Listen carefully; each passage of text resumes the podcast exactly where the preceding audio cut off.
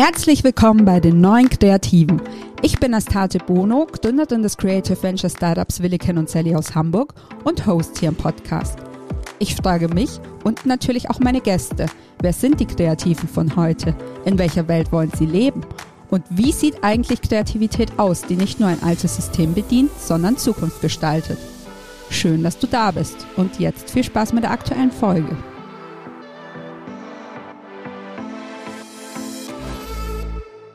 Hallo und herzlich willkommen zu einer neuen Folge von den neuen Kreativen. Dieses Mal mit Patrick Mess. Patrick ist ein befreundeter Agenturgründer und um das von Anfang an dann auch direkt transparent zu machen, wir haben ein gemeinsames Baby. Es hört auf den Namen Machu Picchu und hat, Achtung, Spoiler, nicht das geringste mit unserem eigentlichen Kerngeschäft zu tun. Dazu im Podcast aber mehr. Patrick ist in unseren Augen ein neuer Kreativer, weil er sich über tradierte Regeln und Normen einfach mal hinwegsetzt und in jeder Hinsicht sein ganz eigenes Ding macht.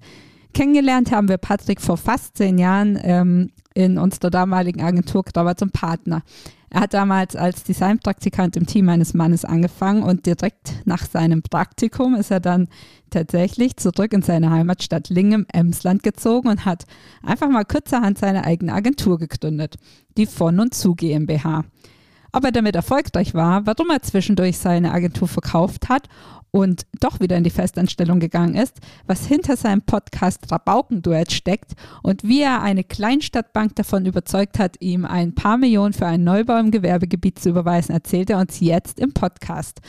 Hoffe ich zumindest. Hallo Patrick, schön, dass es so kurzfristig geklappt hat. Hi. Hi. dass ich bei euch sein, mit, mit dir äh, quatschen darf. Ja, sehr gerne doch. Wir fangen mal ganz von vorne an. Was hatte ich denn damals überhaupt von Lingen im Emsland nach Hamburg verschlagen und äh, dann auch zu Dauer zum Partner? Ähm, kannst du dir vorstellen, also bei uns in Lingen, also ist keine asiatische Stadt, Lingen, ne, sondern Lingen.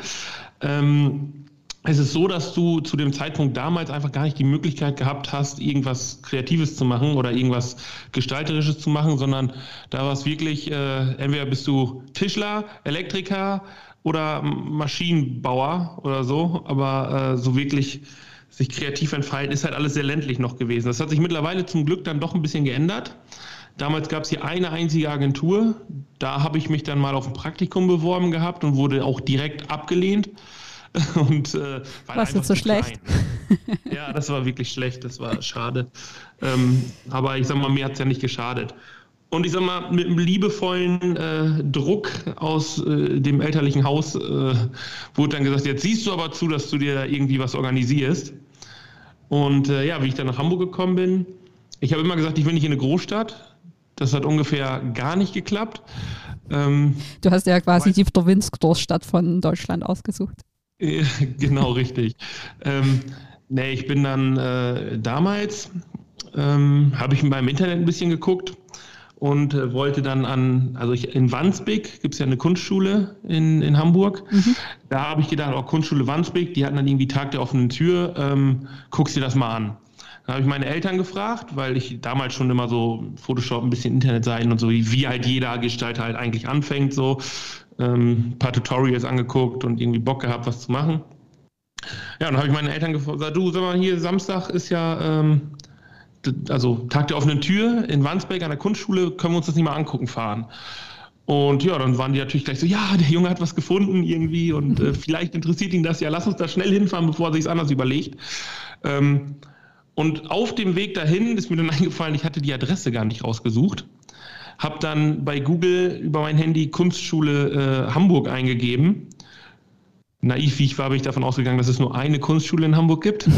ähm, und habe prompt auch die Adresse der falschen Kunstschule rausgesucht, nämlich der Freien Schule für Gestaltung in äh, Wilhelmsburg. Und dann sind wir dahin gefahren, aufgeschlagen und ähm, da reingestiefelt. Und ich denke, Tag der offenen Tür, aber ganz schön wenig los hier.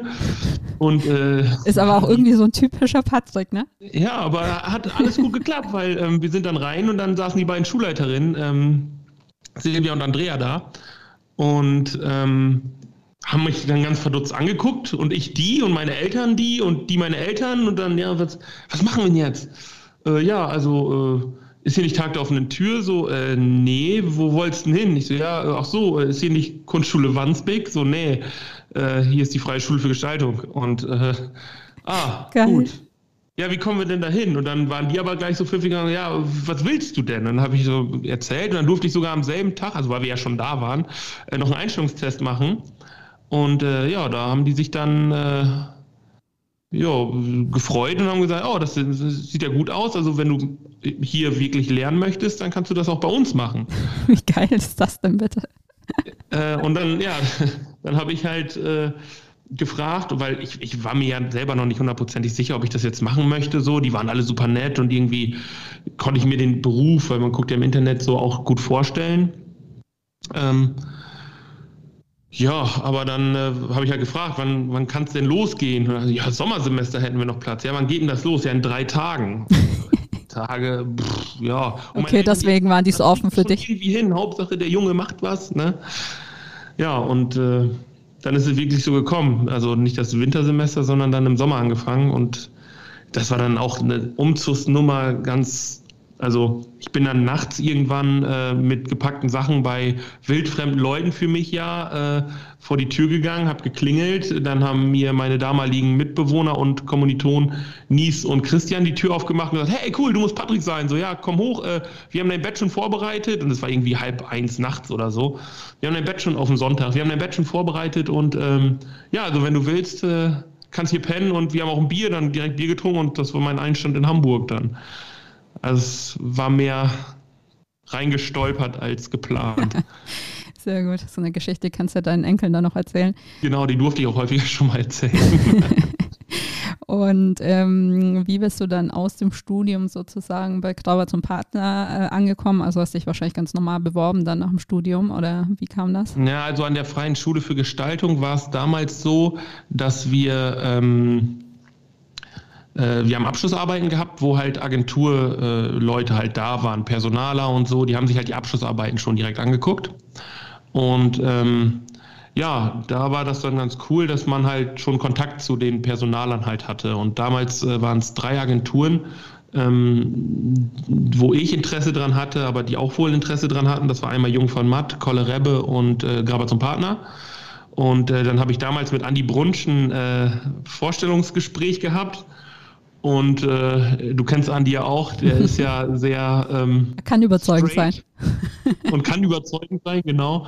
Und ähm, ja, irgendwie passte das dann. Und dann bin ich auch gar nicht mehr zu den anderen beiden Agenturen hingegangen und habe gesagt: Ja, cool, Rabat und Partner ist irgendwie, ja, ich bin mehr, mehr Golf als Manta, so dann mhm. lass uns einfach Volkswagen. Das ist ganz cool. Und dann bin ich ja glücklicherweise bei euch ins Team gekommen und äh, ja, das hat auch Spaß gemacht. Und nach der Zeit dann, da ging es dann für mich wieder äh, zurück nach Hamburg, wo, äh, ach nicht nach Hamburg, äh, nach Ling, also ja. aus Hamburg wieder zurück nach Ling. Ja. Ähm, genau, da, das wäre auch so meine nächste Frage. Ich, ich habe mir so aufgeschrieben und aus Hamburg hast du dir dann ein bisschen Größenwahl mitgenommen oder wie kommt man darauf, dann nach sechs Monaten Praktikum seine eigene Agentur zu gründen? Naja, also eine eigene Agentur habe ich da ja dann noch nicht gegründet. Also das ist ja noch ein bisschen länger gewesen. Ähm, es war aber in der Tat so, dass du kommst halt aus, ähm, aus, äh, aus einer kleinen Stadt wo du das, was du gerne machst und was du liebst, halt immer nur so für dich machen kannst, wo, wo es keinen Support gibt, wo keine, ähm, keine Sachen irgendwie äh, gemacht werden können. Du hast keinen kreativen Austausch so direkt. Ne? Es gibt natürlich viele Leute, die irgendwie da auch kreativ arbeiten und so, aber das ist halt alles nochmal ein ganz anderes Level. Und ähm, in Hamburg war das dann so, dass ich das erste Mal so wirklich das Gefühl hatte, ey, ich bin nicht der komische Kauz oder der mit den verrückten Ideen, der immer nur belächelt wird, sondern hier gibt es halt ganz viele Leute, die verrückte Ideen haben. So, und es ist voll okay, verrückte Ideen zu haben oder auch mal, wie du gerade sagst, größenwahnsinnig über Sachen nachzudenken. So, und eben nicht in, in dem, ja, ich will das jetzt nicht kleinreden, also Kleinstadtdenken halt. Also das ist, hat sich in den letzten Jahren richtig viel getan hier und ähm, es gibt hier wirklich eine kreative Community mit echt vielen richtig guten Leuten. Ähm, aber früher war das halt noch nicht so. So, da wurde so in der Schule halt darauf getrimmt, so ja, entweder machst du hier irgendwas in einer handwerklichen Richtung oder gehst halt studieren, was aber auch immer irgendwie äh, Ingenieurswesen oder sonst was war. Und in Hamburg war das das erste Mal so, dass ich dann Leute kennengelernt habe, wo ich dachte so, ey, ich bin halt nicht mit meinem Wahnsinn im Kopf alleine, sondern kann das dann halt machen. Und da ist natürlich dann eine Firma wie Graber zum Partner super, ähm, um dann halt auch das Handwerk zu lernen, was dazugehört. Weil nur eine gute Idee zu haben, reicht halt nicht. Du musst ähm, halt ja auch die ganzen Konzepte dahinter entwickeln können. Du musst die, die Sinnhaftigkeit da drin sehen, du musst Win-Win-Situationen schaffen, wo halt der Kunde und der Kunde vom Kunden halt ähm, irgendwie davon äh, profitiert. Ähm, ja, und das hat man da halt gelernt. Und das war dann irgendwann also ausschlaggebend, dass ich zurück nach Ling gegangen bin, äh, war halt wirklich das ähm, von meiner damaligen Freundin, das ist jetzt ein bisschen Downer so, aber von meiner damaligen Freundin, der äh, Vater einen Schlaganfall gekriegt hat und äh, lange im Koma lag und sie für mich damals mit nach Hamburg gezogen ist. Und ähm, mein Ziel war es ja immer, dass ich mal einen Werbepreis gewinne. So, das hatte ich mir so auf vier, fünf Jahre. Dadurch, dass wir dann in dem Team zusammengearbeitet haben, ging das dann doch relativ schnell.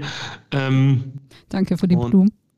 Ja, ähm, aber dann, äh, es ist halt das Ziel, was man hat, wenn man aus dem Studium kommt, ne? sich irgendwie nah machen wollen. Und das klappte halt dann ganz gut, weil das Team natürlich auch gut war. Ja, und dann äh, bin ich zurückgezogen nach Lingen, um da dann quasi in dieselbe Mühle wieder reinzukommen, die ich äh, früher auch hatte. So, du kommst an, hast eine eigentlich echt gute Vita für einen Kreativen ähm, bewirbst dich überall und wirst abgelehnt mit Aussagen wie das Gehalt ist zu hoch. Dabei hast du noch gar nichts über Gehälter gesagt. Also du hast nur dein Portfolio hingeschickt und gesagt, hallo, ich würde gerne bei euch arbeiten, ich äh, ziehe zurück ins Emsland, in die Heimat. Ähm, kann ich hier arbeiten? So. Und das ging damals halt nicht. Und die haben quasi daraus, dass du aus Hamburg kommst, schon geschlossen, dass du sowieso zu viel willst, oder wie? Ja, klar. Und ich habe vielleicht auch damals den Fehler gemacht, dass ich meine Vita halt so geschrieben habe, wie sie halt war und äh, das vielleicht irgendwie eine Art von Distanz auch aufgebaut hat und, und ja, Angst will ich nicht sagen, aber ähm, die sind halt einfach davon ausgegangen, okay, wir können den mit der Arbeit nicht auslasten, so dass wenn er nur Zeitungsanzeigen schrubbt, so dann ist halt auch nicht das Richtige.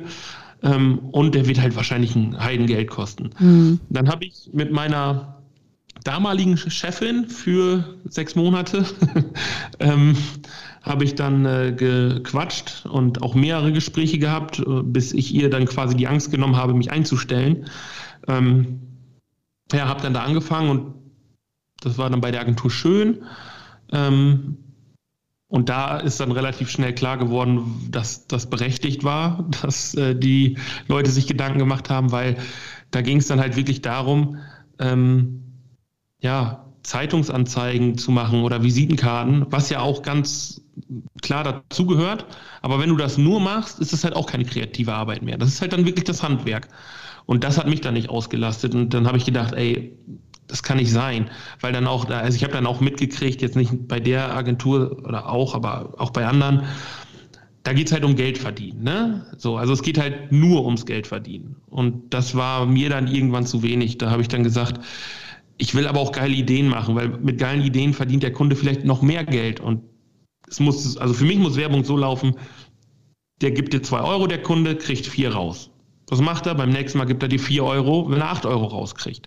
So, und da müssen wir uns einfach dran messen lassen, weil eine gute kreative Idee, die nichts bringt, ist halt für mich auch keine gute Idee. Das ist halt eine kreative Idee, aber dann wäre ich Künstler geworden.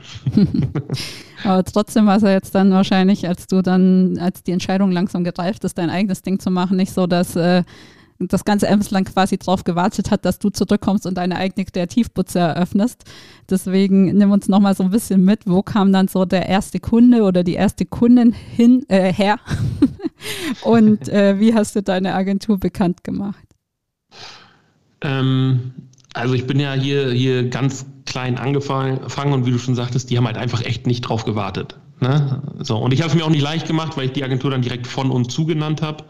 So, also es waren damals zwei Namen zur Auswahl, Hochwürden und von und zu.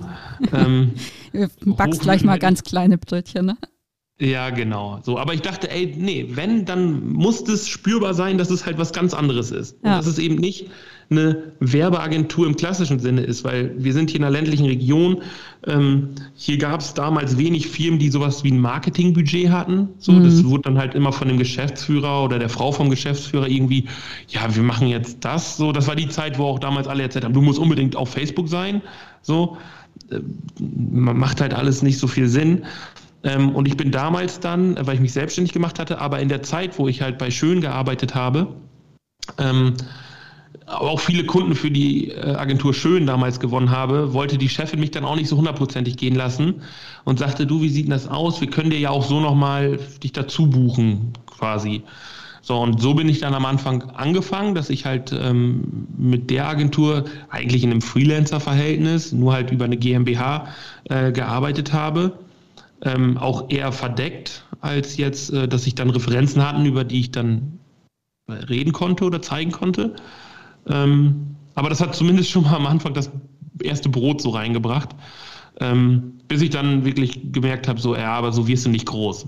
So, das, das bringt nichts. Du musst dir halt selber einen Namen machen. Mhm. Ja, und dann äh, ging es halt Klinkenputzen, hätte ich fast gesagt. Ne? Das Gute ist dann, wenn du in so einer ländlichen Region, jeder kennt irgendwie jeden über drei Ecken. Mhm. Und äh, dann hat man schon mal die Möglichkeit gehabt, da Ideen vorzustellen. Und ähm, ich bin auch immer proaktiv hingegangen, habe Ideen für die Kunden entwickelt und habe eben nicht gesagt, hi, ich bin eine Agentur und ähm, also wenn du Agenturleistung brauchst, bin ich der Richtige. Ich bin halt hingegangen, habe gesagt, hier, guck mal, das ist eine Idee, die ist doch geil, die können wir doch für deine Firma machen, so und dann hast du auch irgendwie eine coole Werbung dazu. Und das Gute ist, die Leute lassen sich hier wirklich von guten Ideen auch begeistern. Und ähm, ja, eine gute Idee verkauft halt, ne? Ja. Und ja, so ging das dann nach und nach. Und mittlerweile ähm, habe ich äh, acht Angestellte, ähm, zwei Auszubildende und wir arbeiten für echt große Kunden und das auch äh, deutschlandweit, also eine Craft Beer Brauerei aus äh, München, dann in Österreich haben wir Kunden sitzen ähm, und dann macht es auch Spaß. Mhm. So, weil dann, ich sag mal so, du musst ja am Anfang auch Zahlen gucken ähm, und nicht immer nur coole Ideen, die sich nicht verkaufen lassen, so oder zu teuer sind für den Kunden. So, aber so mittlerweile hat sich das alles schön eingespielt und da können wir gut mitarbeiten. Ja, cool. Ähm, ich hatte mir so aufgeschrieben, es ist vielleicht ein fieses Vorurteil und vielleicht kriege ich auch gleich ganz viele böse Mails, aber gute Kreative findet man in Lingen ja wahrscheinlich nicht gerade an jeder Ecke. Jetzt hast du es ja schon so ein bisschen äh, entkräftet sozusagen und hast schon gemeint, dass sich das über die letzten Jahre so ein bisschen geändert hat.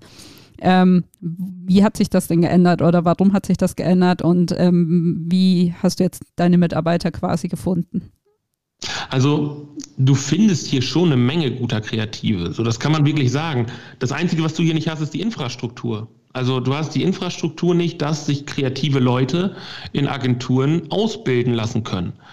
So, ähm, das, also Kreativität äußert sich jeder anders. So, dann macht der äh, fängt dann an, keine Ahnung, Skulpturen zu schweißen.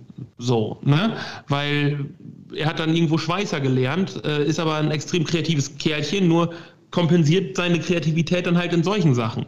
Und ähm, wirklich Leute äh, zu haben, die sagen, ey, ich, ich gestalte super gerne und ähm, habe mir jetzt alle Programme selber beigebracht und so, die wirst du hier nicht finden, weil, oder, oder die wirst du hier auf jeden Fall finden. Also so habe ich Markus zum Beispiel, einen Angestellten von uns gefunden, so, ähm, der das auch alles autodidaktisch sich beigebracht hat. Ähm, nur die Problematik, die du dabei halt hast, ist, du hast hier so eine sehr konservative Haltung, was es bedeutet, einen Job zu haben. So, du brauchst auf jeden Fall einen Schein dafür. Mhm. So, und wenn das keine IHK anerkannte Ausbildung ist, dann macht man die hier einfach nicht. Weil dir das von klein auf schon so, so reingedrückt wird. Und ich sage mal, das ist in Großstädten vielleicht anders, ähm, weil man da auch mehr Kontakt zu Leuten hat, die halt keine Ausbildung haben, aber trotzdem einen guten Job haben und irgendwie davon leben können. Und ähm, bei uns ist jetzt der große Vorteil, dass wir die Hochschule hier vor ein paar Jahren hingekriegt haben und an der ähm, zumindest Kommunikationsmanager und Managerinnen ausgebildet werden. Mhm. Und äh, das ist schon mal ein Vorteil. Und äh, klar, so Gestalter und so, ähm, da gibt es mittlerweile hier auch ein Netzwerk, aber muss man ehrlich sagen, die meisten musst du halt äh, von anderen Agenturen dann auch einfach abwerben, weil äh, du hast halt ganz, ganz wenig wirkliche Talente dazwischen, aber schon einige Agenturen mittlerweile und jeder ist ja heutzutage eine Agentur.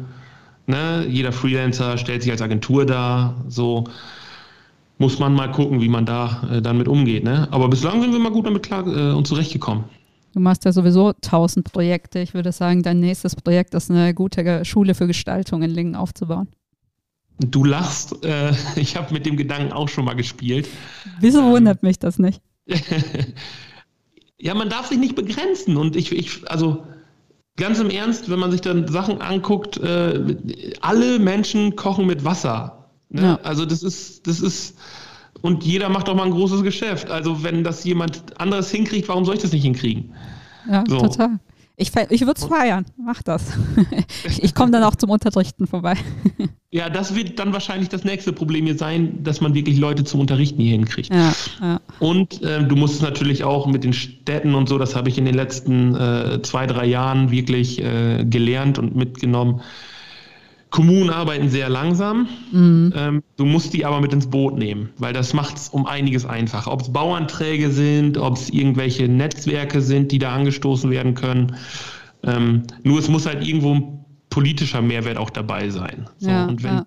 wenn, wenn der dabei ist, dann hat man es um einiges einfacher. Okay, cool. Ich glaube, da kommen wir nachher auch nochmal drauf zu sprechen bei deinem letzten Projekt. Aber wir wollen ja die Spannung noch nicht killen.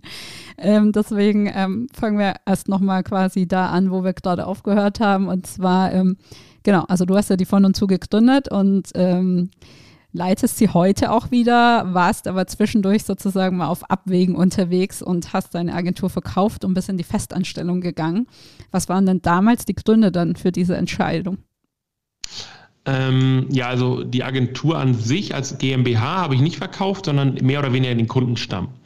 Ähm, dann bin ich habe äh, damals mit einem Investor zusammen, ähm, also ein, sehr großer Investor, der mehrere ähm, ja, Ketten hat, also zum Beispiel ähm, Gastronomie, äh, Hotels haben wir dann jetzt äh, mit dem entwickelt, so und da sind wir damals äh, so über ein, also wir haben uns halt kennengelernt und ähm, oder ich habe den Sohnemann kennengelernt, der mich dann seinem Vater vorgestellt hat und gesagt, hier guck mal, den können wir gebrauchen. Und bei denen stand alles auf Expansion, weil die eine Kette ähm, verkauft haben an einen der größten Konzerne der Welt, nämlich die Kompass-Gruppe.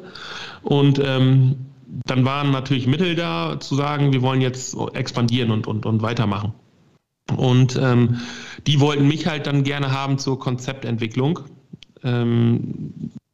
Halt für, für eben ähm, auch was haben die jetzt alles gemacht? Also wirklich ein Steakhouse beziehungsweise ein Grillhaus-Konzept ähm, äh, entwickelt, dann Hotelkonzept entwickelt, dann haben die auf Houston Hotel gekauft, ähm, wo das Konzept überarbeitet wurde. Dann also viele Geschäftsideen, die dann auch umgesetzt wurden, nur halt ähm, die Konzepte und das, das Werbekonzept, aber auch wieder Geschäftskonzept, das Businesskonzept muss halt entwickelt werden. Und damals wollte er mich eigentlich einstellen.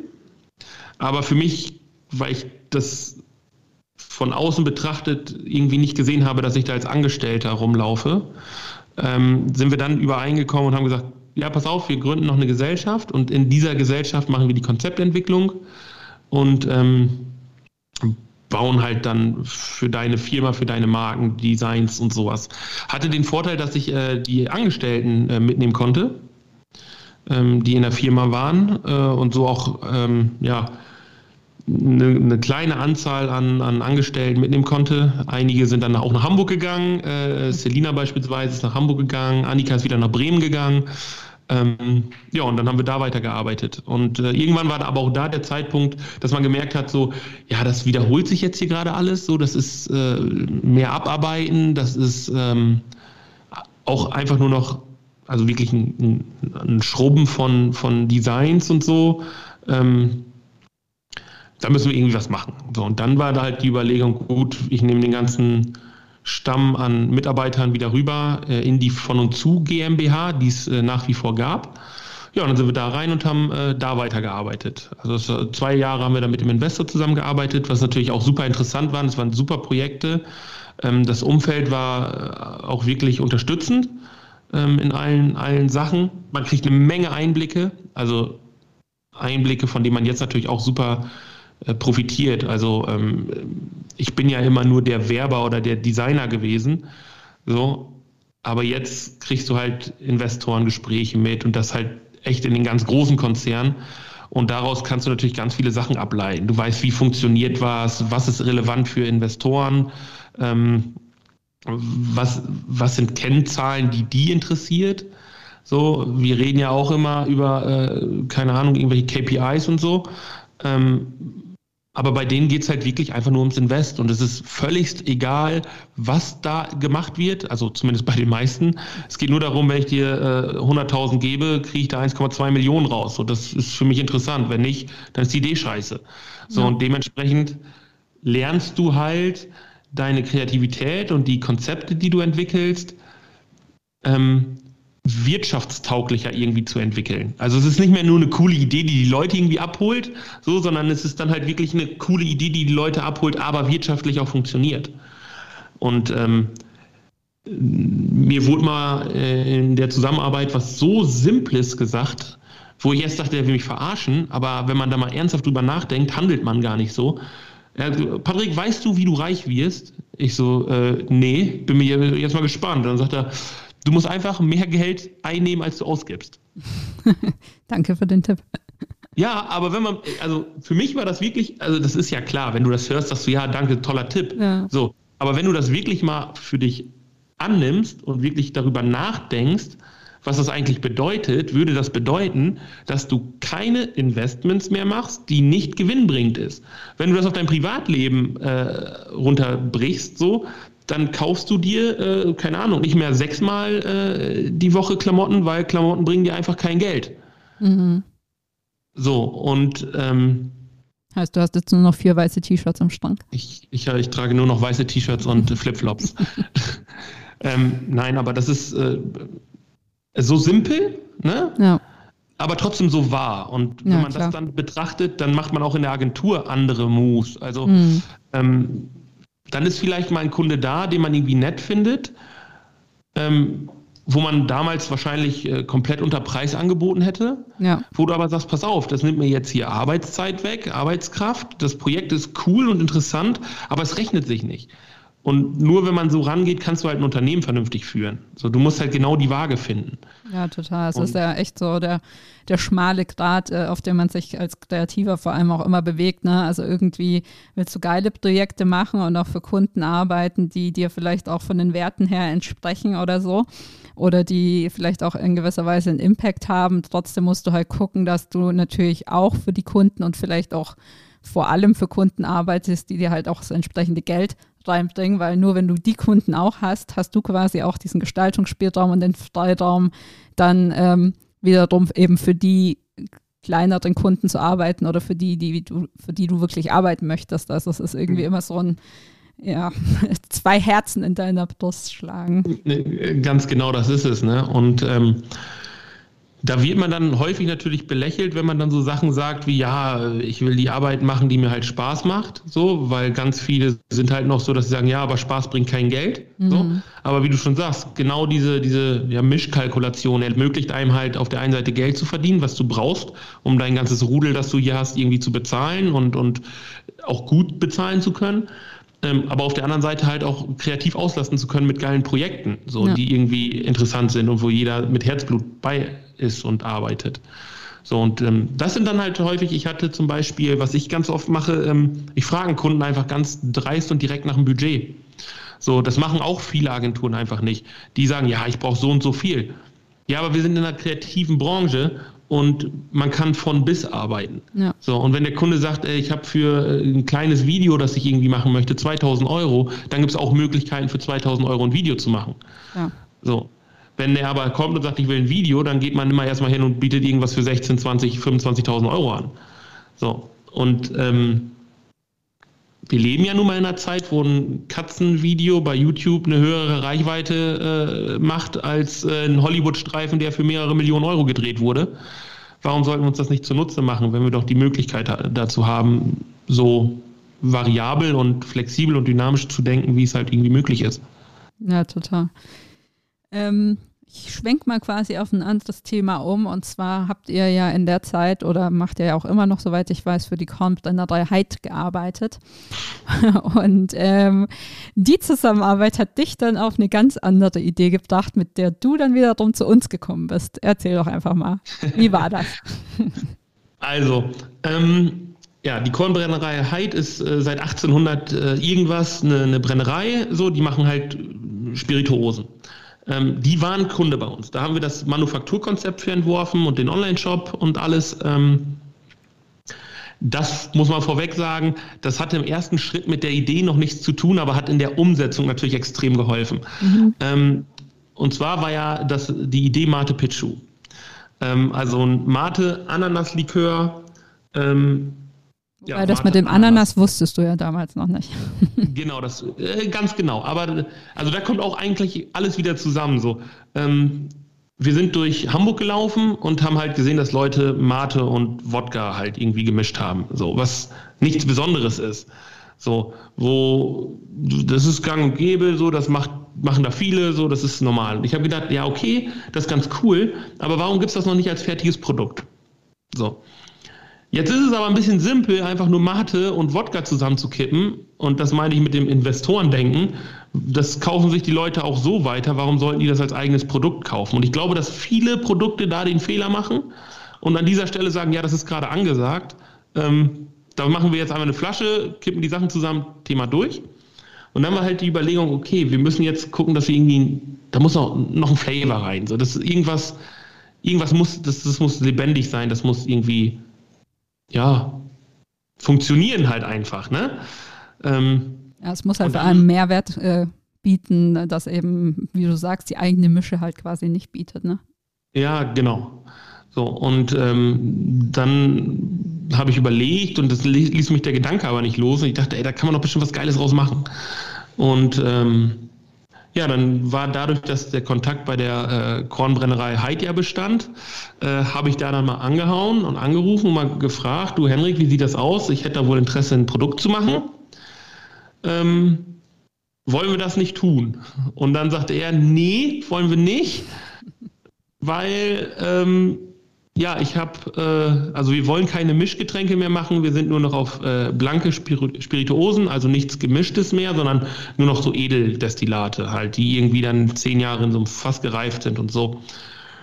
Ja, und dann, also eigentlich war ursprünglich die Idee, das dem Kunden zu verkaufen als, als Produkt, aber dann war ja die Überlegung, gut, dann machen wir es mal selber. Und dann habe ich euch ja auch angerufen und habe gesagt, sag mal, habt ihr, habt ihr Interesse daran, ähm, ein Produkt mit mir aufzuziehen?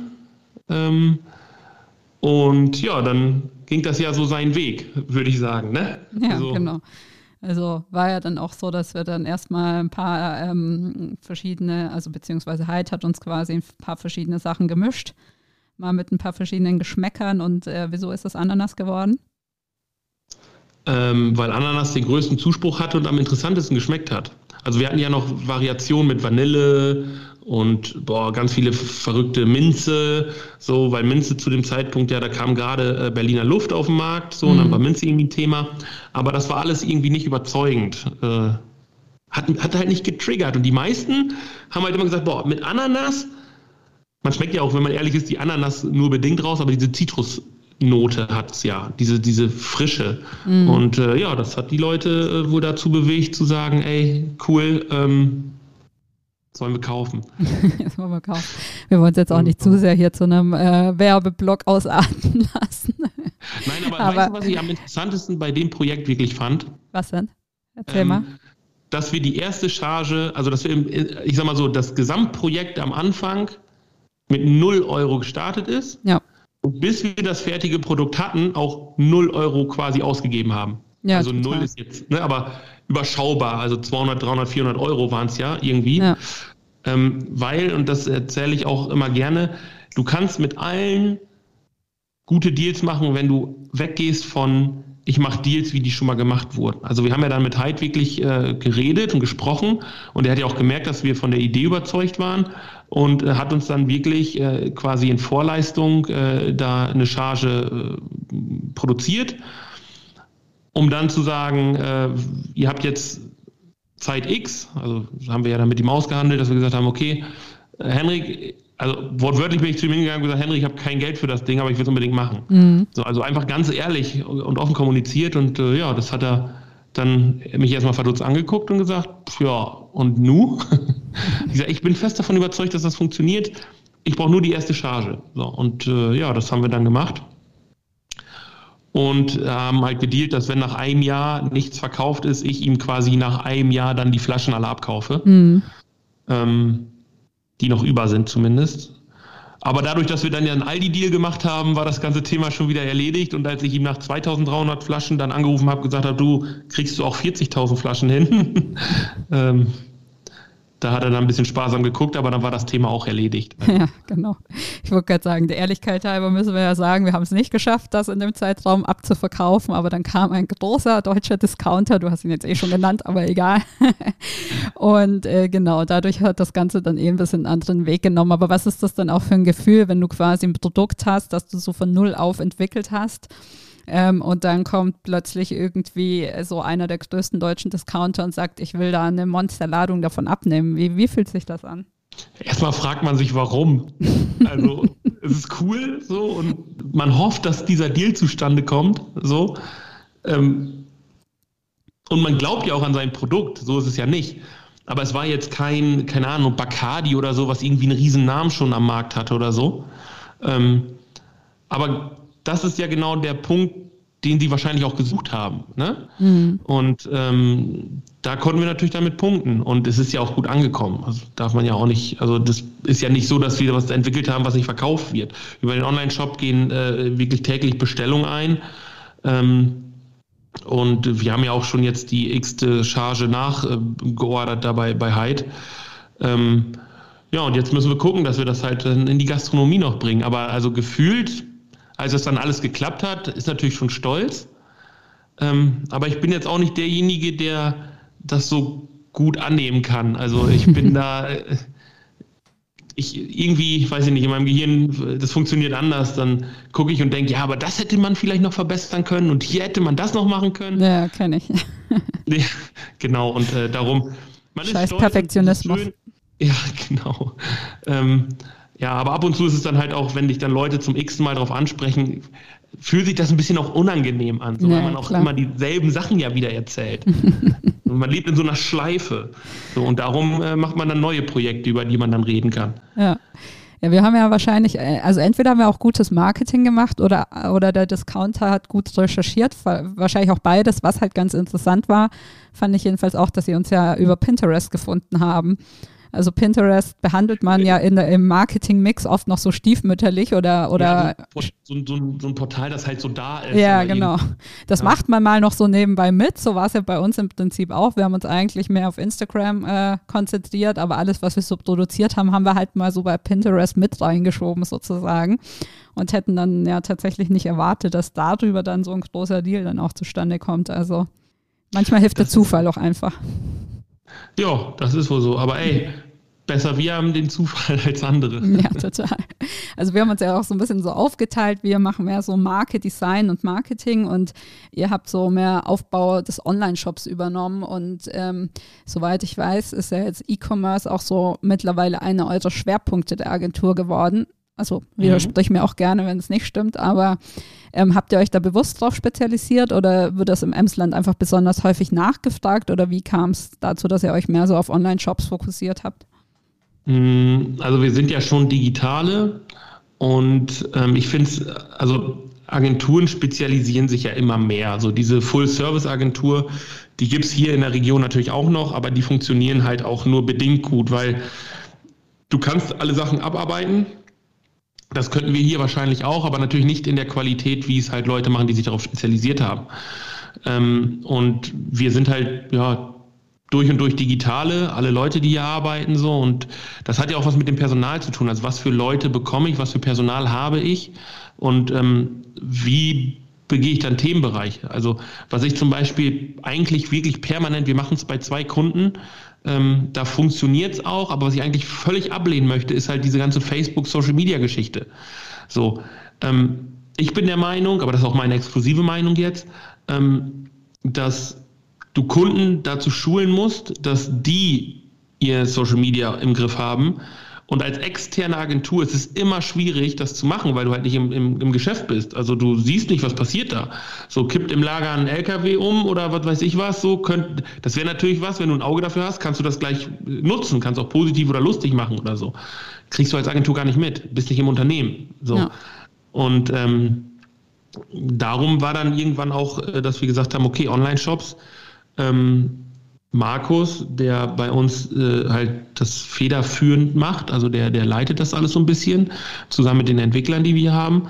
Ähm, der ist halt auch durch und durch äh, auf Online-Shops und, und kann das halt, ähm, der lebt das, der liebt das. So, ich mag es auch tierisch. Das ist ein super interessantes Thema, weil es auch viele Themengebiete angeht. Ähm, ja, und Markenbildung ist bei uns auch ein, ein, Schwerpunkt, weil ich das halt auch super gerne mache und ich glaube auch nicht ganz so schlecht, dann wirklich zu sagen, okay, wir entwickeln Marken. Ne? Ähm, also strategisch gesehen dann. Ähm, wir machen natürlich auch das Design und Logo und so, aber wenn es jetzt um Video zum Beispiel geht, das brauche ich nicht anbieten. Ja. So, da gibt es Firmen wie, wie, wie eure, wie ähm, Robin Maeta, der da auch immer sehr, sehr stark und sehr, sehr gut unterwegs ist, ähm, der halt das einfach in Perfektion macht und ich will das bestmöglichste Produkt haben. Und das kriege ich halt auch nur von den bestmöglichsten Leuten und die kann ich nicht alle einstellen. Na klar. Meistens auch, weil die viel zu viel Geld verdienen wollen. Nein. Was? Aber, äh, aber genau das ist der Punkt und deshalb äh, glaube ich, dass äh, wir gut damit fahren und auch in Zukunft gut damit fahren werden, zu sagen, pass auf, du kannst bei uns im Prinzip alles bekommen nur nicht von uns. Also wir vermitteln dann weiter oder kommunizieren das auch ganz offen und klar. Hier, das machen die jetzt.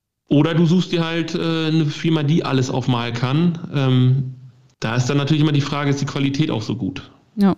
ja. Du hast jetzt gerade gesagt, du kannst nicht alles, aber irgendwie machst du ja trotzdem alles, weil wir nicht mehr so meinen Bekannten, also ich meine gar nicht auf deine Agentur bezogen, warte, warte kurz, bevor du widersprichst.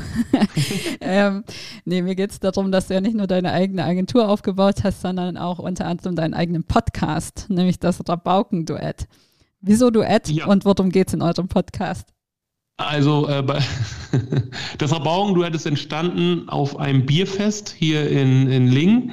Äh, wir haben hier mal die große Bierkultur, da kommen wirklich aus Deutschland ganz viele Leute in den Norden, um Bier zu trinken. Das dürfen die, die Bayern auch nicht hören. Ähm, aber äh, da habe ich einen Andi, Andi Müller, ähm, der hat hier bei einem lokalen Fernsehsender Moderation gemacht und ist dann da aber weg, ist dann zu, eine, zu einem Unternehmen gewechselt und macht da so ein bisschen Social Media und ähm, dieses ganze Marketing-Management. Und man kannte sich so und irgendwie äh, hat man von dem anderen dann gesehen, so ja, der macht coole Sachen, so er von mir, ich von ihm. Ähm, wo wir dann wieder beim Thema, es gibt hier keine kreativen Leute, doch, es gibt sie, ähm, die dann nur anders verhaftet sind irgendwo. Und äh, da standen wir mal nebeneinander, äh, haben Bier getrunken, so, na und wie geht's dir so? Ja, mir geht's auch gut und so. Und dann kam halt das Thema Podcast. Ich weiß nicht genau wie, so, aber er sagt dann, boah, Podcast finde ich ein super interessantes Thema. Und ich so, ey, ich auch, ich bin die ganze Zeit schon am überlegen gewesen, einen zu machen, aber alleine. Und er so, ja, ich auch. Und dann passte das halt so, haben wir uns gefunden ähm, und sind dann auch relativ schnell hingegangen, haben dann am nächsten Tag nochmal äh, mit, mit dem Kater irgendwie äh, kurz geschrieben und zwei Tage später stand dann auch der Name fest. Ja, und dann macht man sowas halt einfach. Ne? Dann wurden sich erst Mikrofone geliehen, dann wurde aber so ein Rodecaster-Kasten direkt gekauft, äh, diesen, ähm, den Rodecaster, so heißt der. ähm, habe ich hier auch, aber wir werden nicht bezahlt für diese Schleichwerbung. nee, das, das leider nicht. nee, leider, ähm, stimmt. Müsste man vielleicht mal angehen. ja. ähm, ja, und jetzt haben wir, dann haben wir irgendwie hier, wo ich dann wieder bei Behörden bin und so, aber hier gibt es dann die Emsland GmbH, die ist halt da, um äh, Startups und so äh, irgendwie ähm, auch bekannt zu machen. Die machen auch gute Arbeit, aber halt alles noch sehr klassisch. Da gibt es dann Flyer und so und wir haben dann gesagt, ey, guck mal, wir haben jetzt schon zehn Folgen Podcast gemacht und haben irgendwie Bock drauf. Lass uns denen das doch vorschlagen, dass wir für die halt exklusiv Sachen auch produzieren. So, und dann kamen die halt als Sponsor mit dazu und haben dann halt gesagt, ey, das finden wir ein super interessantes Thema, Podcast hören wir sowieso selber gerne, aber bei uns wollte das keiner machen. Ne? Ähm, ja, und äh, so ging das dann weiter. Und jetzt äh, sind wir wirklich auch äh, in die Podcast-Produktion für andere äh, Unternehmen gegangen und ähm, auch äh, ja, Tourismusveranstaltungen, äh, Tourismusfirmen ähm, und so, wo wir das dann halt jetzt machen. Ach cool, das ging ja dann alles äh, relativ flott tatsächlich. Wie erfolgreich ist denn euer Podcast so? Wie viele Hörer habt ihr denn mittlerweile ungefähr? Also das Konzept unseres Podcasts ist es, dass wir ähm, regionale äh, Startups oder Selbstständige ähm, in den Podcast äh, holen.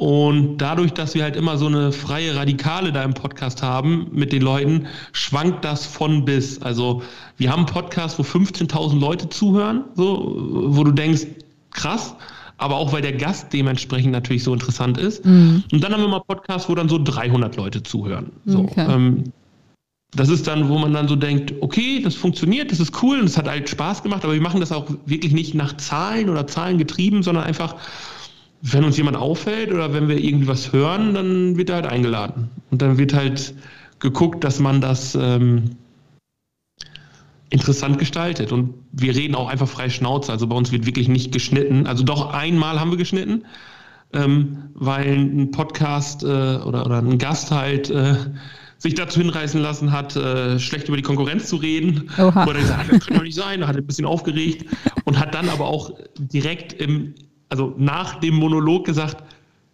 Scheiße, können wir das schneiden? das, das, kann ich so nicht bringen. So, ja, ja, können wir machen.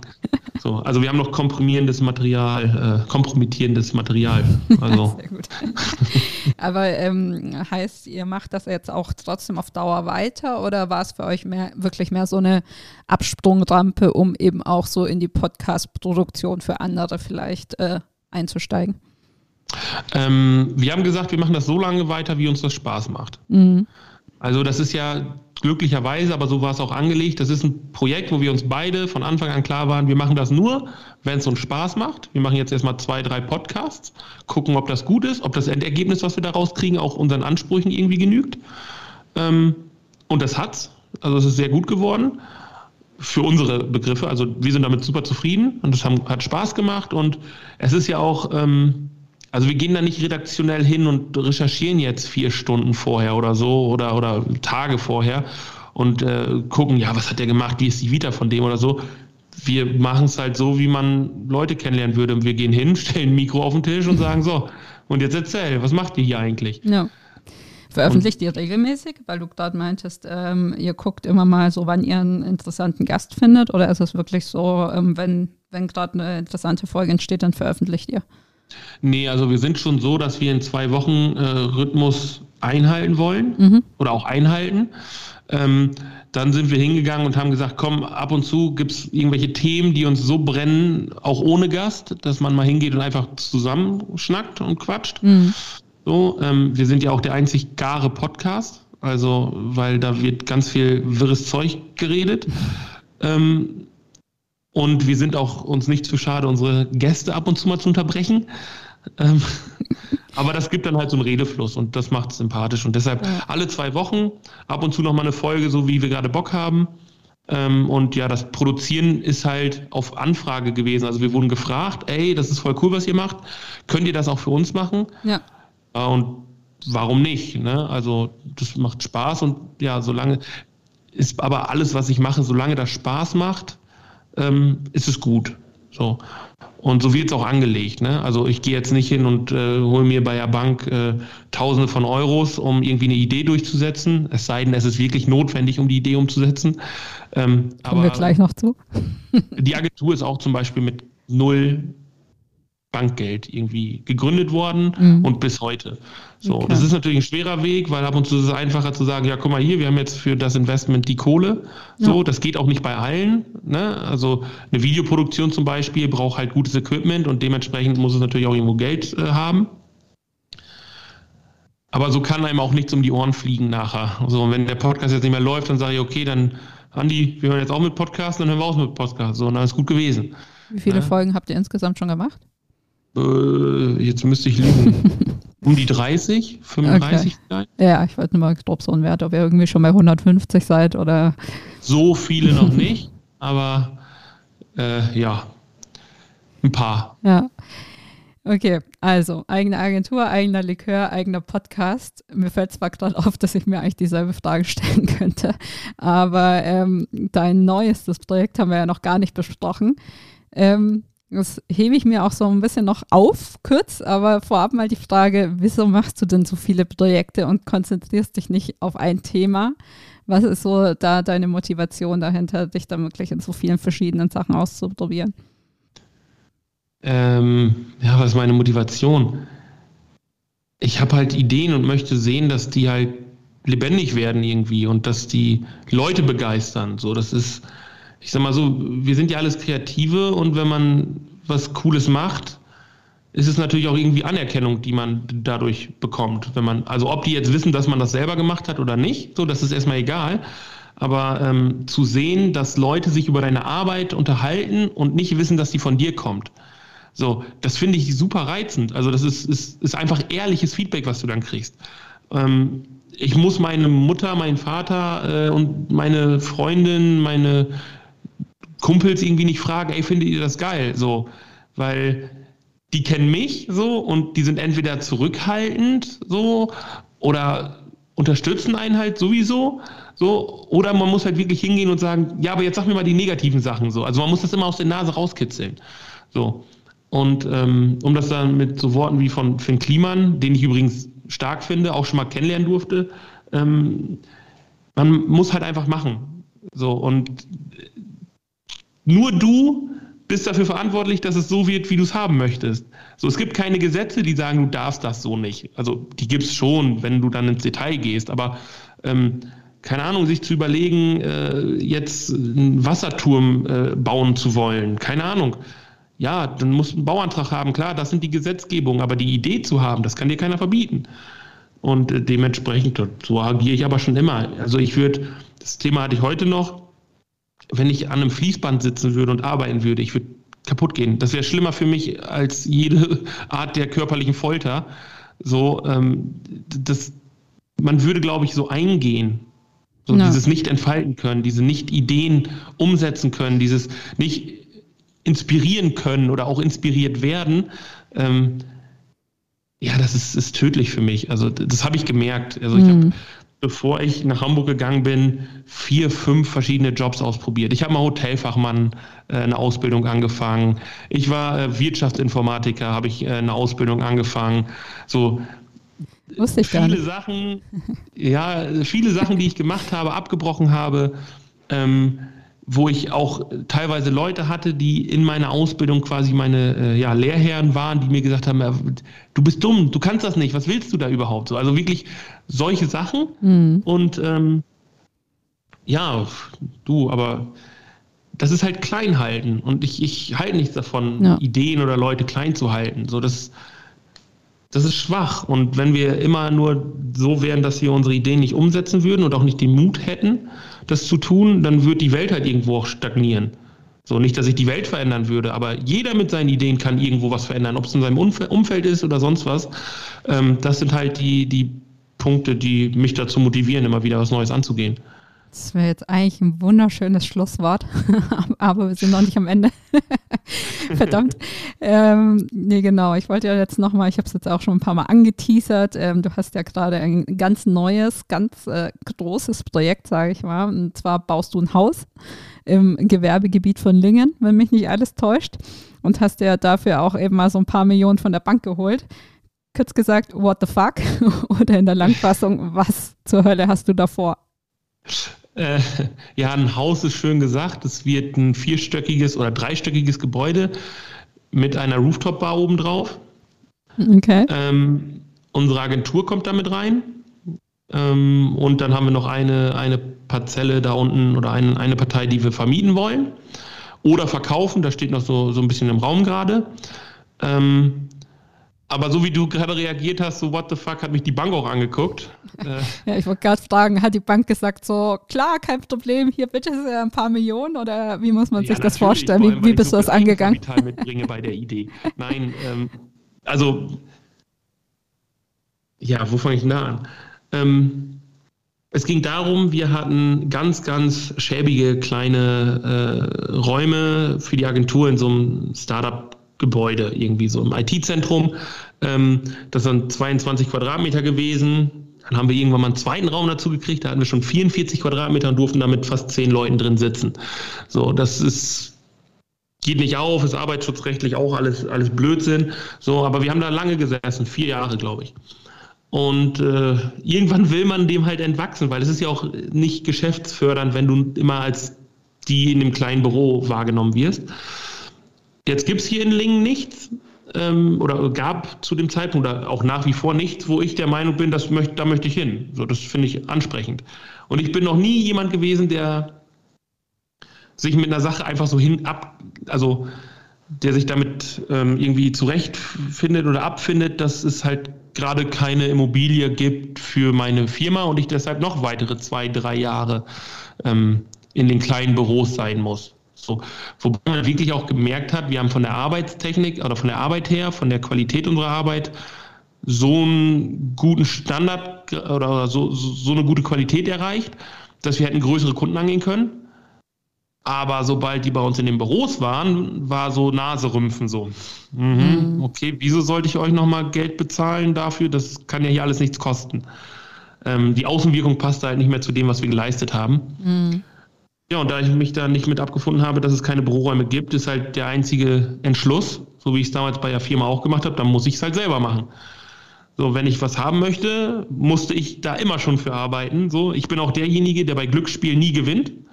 So, aber wenn ich mich dann ransetze ans Arbeiten, dann muss ich es mir halt erarbeiten. So. Ja. Und so war es dann da genauso. Und äh, dann bin ich zu Architekten gegangen und habe denen meine Idee so ein bisschen gesagt. Und dann haben die mich erstmal auch so, hm, okay, ja, aber das ist ja jetzt auch nicht so klein. Dann habe ich gesagt, stimmt, weil ich will es vernünftig machen und nicht so Larifari und außerdem will ich eine eigene Bar haben, so weil ich viele Ideen hatte und auch in der Zusammenarbeit mit den Investoren oder mit der Investorengruppe gesehen habe, wie, wie das gemacht wird, was da möglich ist. Ich äh, ein Jahr lang Hotelfachmann gemacht habe, also quasi Gastronom bin. Ähm, und ich das einfach sehr reizend finde und äh, finde, dass das, ähm, also das Arbeitsklima bei uns natürlich, wenn du einfach nur eine Treppenstufe hochgehen musst und oben auf so einer äh, 250 Quadratmeter großen Rooftop-Bar stehst, ähm, ist natürlich schon cool. Als Arbeitgebermarke ist es natürlich interessant. So. Aber, aber warte mal ganz kurz, willst du die Bar wirklich auch selber betreiben oder willst du dir da ja. dann einen Betreiber reinholen? Nee. Wenn man was machen möchte, sollte man es vernünftig machen. So. Und du kannst nur vernünftig arbeiten, wenn du selber bestimmst, was der Output ist. Mhm. So, und wenn ich jetzt einen Betreiber reinhole, der mir da die Miete monatlich bezahlt, ähm, ist das natürlich Nummer sicher, klar. So, und ich habe das Problem nicht, es ist ja vermietet. Ähm, aber ich kann meine Ideen auch nicht verwirklichen. Mhm. Also da ist immer jemand, der mitredet. So, ich habe kein Problem damit, wenn Leute mitreden, aber ich möchte am Ende zumindest bei solchen Sachen, weil ich mich dann verantwortlich dafür fühle, dass das oben funktioniert und dass da kein Schmuh getrieben wird, so, dann muss ich auch die Verantwortung dafür übernehmen. Und mhm. das, das möchte ich sehr gerne und äh, ich werde dann nicht selber hinter der Bar stehen, so, äh, aber ich werde halt, ja, ähm, ich werde halt ähm, gucken, dass, dass halt die Ideen umgesetzt werden, die ich habe, dass die Stimmung, also ganz viele fragen mich ja, was kommt denn da für eine Bar hin? So, das ist die falsche Frage. Die Frage muss sein, was für eine Stimmung habe ich in der Bar? So, und ich möchte eine Stimmung kreieren und keine Bar. So, und das ist, glaube ich, der Unterschied in der Sache, wie ich daran gehe. Ähm, das muss natürlich alles händelbar sein und abwickelbar sein, aber wir verkaufen Stimmung und Emotionen in einer Bar. Und ich möchte, dass die Leute, wenn die in der Bar sind, einen Kurzurlaub haben. So, dass du diesen Ibiza-Flair kriegst, dass du, äh, keine Ahnung, auf der Dachterrasse bist, irgendwie Minimal House Beats laufen oder, oder irgendwie Lounge-Musik, so ein bisschen Deep House ähm, und dass du dann schön, keine Ahnung, einen Cocktail trinken kannst oder ähm, eine Weißweinschorle, so und dass du einfach dir der der Wind um die äh, Nase streicht und du da oben einfach genießen kannst. So. Und das im Alltag. Da kommt der Werbe in dir durch. Aber genau das möchte ja, ich. Und ja, ja. wenn ich das andere überlassen würde, ähm, glaube ich nicht, dass die das hinkriegen. Mhm. Aber hast du keine Angst, dass du also keine Angst, dass du dich verzettelst dann als quasi Agenturinhaber, als Barinhaber, als ähm, Gebäudebauer, der sich dann vielleicht auch noch um andere Parteien im Haus kümmern muss und so weiter? Wann machst du das alles? Wie viele ähm, Stunden hat dein Tag? Ich zähle das nicht. Ich weiß aber, dass ich immer noch ein bisschen Schlaf bekomme. Immerhin. Ähm, also äh, ja, gebe ich dir recht. Ähm, das hört sich alles irgendwie vielleicht viel an, aber im Prinzip bin ich Ideengeber. Mhm. So, ich, ich bin Ideengeber für was, setze diese Ideen dann um, baue Strukturen zu den Ideen auf, in denen ich gut arbeiten kann, in denen meine Angestellten gut arbeiten können. Und dann verzahne ich das halt miteinander. Ja. Also ähm, ich meine, das ist ja auch alles miteinander verzahnbar. So, also ich kann oben Mate Pichu als Cocktail anbieten. Ähm, das ist ein Produkt, das ich entwickelt habe mit euch, so was wir da oben ver verkaufen können. Ähm, ich habe eine Bar, die beworben werden muss. Das kann aus der Agentur heraus passieren. Also das, das ist alles schon irgendwo sinnhaft auch verknüpft. Ne? Ähm, du hattest ja zwischendurch auch drüber nachgedacht, äh, eventuell noch so eine Art modernes Fitnessstudio mit reinzubauen. Hat sich das wieder zerschlagen oder ist das immer noch ein Gedanke? Das hat sich aus baulichen Gründen zerschlagen, weil, und da sind wir wieder bei den Behörden, die man mit ins Boot holen muss, die da nicht unbedingt ein Fitnessstudio sehen. Mm, okay. So, und äh, so sterben natürlich auch Ideen, was ich schade finde, weil ich nach wie vor davon überzeugt bin, dass das Konzept funktioniert hätte mhm. oder vielleicht auch irgendwann mal irgendwo funktionieren wird. Also Konzepte, die man geschrieben hat, die kann man ja abändern und woanders machen. So, ähm, aber das reizt mich natürlich schon. Und ähm, ja, mit der Bar, das lässt sich halt auch super verbinden, weil die, der Grundgedanke der Bar ist ja, da das ein Rooftop-Bar ist, äh, unter freiem Himmel, also jetzt nicht nochmal extra Dächer da drüber gebaut oder so, ähm, kannst du die ja eh nur ein halbes Jahr eigentlich effektiv betreiben. Also ja. wir sind jetzt mal von in der Kalkulation von viereinhalb Monate ausgegangen, wo du die betreiben kannst. Ähm, Montags, Dienstags, Mittwochs ist das hier nicht so viel los, dass die Leute da äh, losgehen und Cocktails trinken. Mhm. Darum wird die Bar halt äh, ja Donnerstags, Freitags, Samstags und eventuell Sonntags aufhaben. Okay. Ähm, Donnerstags Afterwork, Freitag Afterwork, äh, Samstag dann halt irgendwo gegen Mittag, wenn das Wetter gut ist. Mhm. Und Sonntag dasselbe.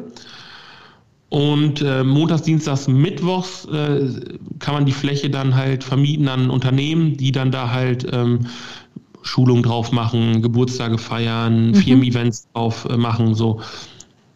Und so kannst du das Konzept halt in die Region hier einfließen lassen und sagen, okay, wir sind halt nicht Hamburg, wo äh, an jedem Tag irgendein Grund zum Feiern ist bei jedem, so. Wobei die Leute hier im Emsland auch immer wohl einen Grund finden, äh, feiern zu können.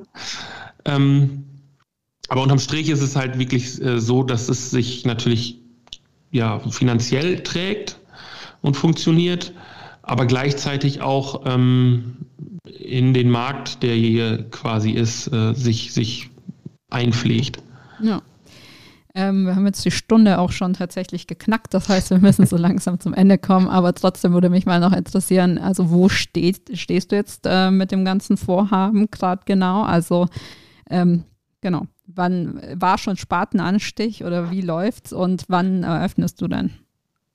Also ähm, man muss das so immer beantragen. Also du gehst hin zur Stadt, die guckt sich das Konzept an, passt das dahin ähm, und dann wird ein politischer Beschluss äh, äh, gefasst, ob das da jetzt so hin darf in der ähm, ähm, in der Konstellation, wie man sich das da halt vorstellt.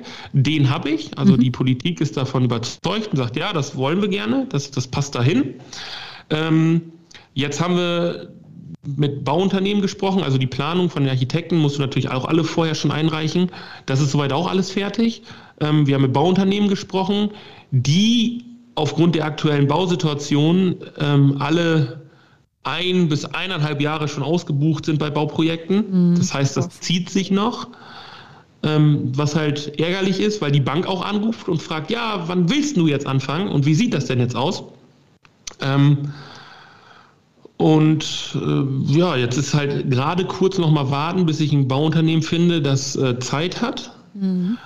Aber ich glaube, dass in der aktuellen Situation da mal ein Monat mehr oder weniger, der ins Land streicht, vielleicht kostentechnisch nachher interessanter sein kann, als wenn man jetzt über Hastet da einfach irgendwelche Mondpreise ähm, nimmt und, und unterzeichnet da Verträge und man am Ende merkt, okay, da hätten wir noch mal locker 100.000 oder 200.000 Euro sparen können.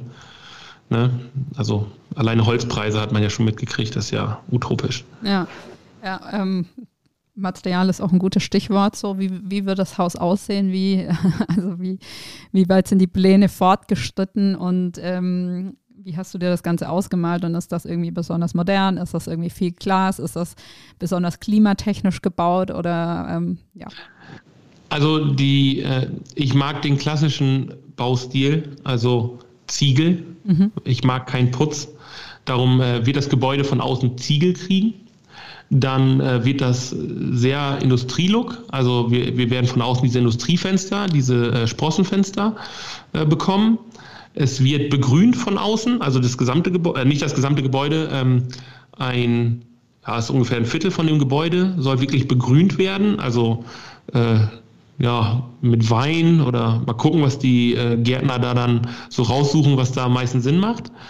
Ähm, ja, und sonst ist es sehr schlicht. Also ich mag halt so eine, so eine schlichte Industriebauweise. Und leider wurden hier im Emsland viele dieser alten Industriehallen weggerissen für neue Neubauten, die hier halt irgendwie total fancy und mit äh, großen Glasfronten sind. Aber nee, nee, das soll schon ein bisschen, äh, ja, es soll Charakter haben, ja. das Gebäude. Nicht irgendein Architekturwunderwerk. Die Frage kommt jetzt viel zu spät, die hätte man vielleicht mal kurz am Anfang stellen müssen, aber damit die Zuhörer das mal so ein bisschen einordnen können, wie alt bist du denn eigentlich? Ich werde im September 32. Ja, also noch ganz schön jung dafür, was du alles auf die Beine gestellt hast. Ähm, verrückt, aber ich finde es auf jeden Fall super spannend und ich finde es eigentlich auch cool, ähm, dass du eben als Kreativer äh, sagst, okay, ich, ich beschränke mich jetzt nicht auf das, was ich da gelernt habe und äh, macht lustig meine Designs, sondern ich gucke halt wirklich, ähm, wo kann ich irgendwie meine verrückten Ideen und Träume dann auch in die Tat umsetzen. Ich bin auf jeden Fall gespannt und ich würde sagen, spätestens zur Eröffnung deines äh, Großvorhabens wiederholen wir das Ganze dann nochmal. Danke, dass du da gerne, warst. Gerne, gerne. Ja, gerne. Das, danke, dass ich da sein durfte. Bis bald. Tschüss. Tschüss.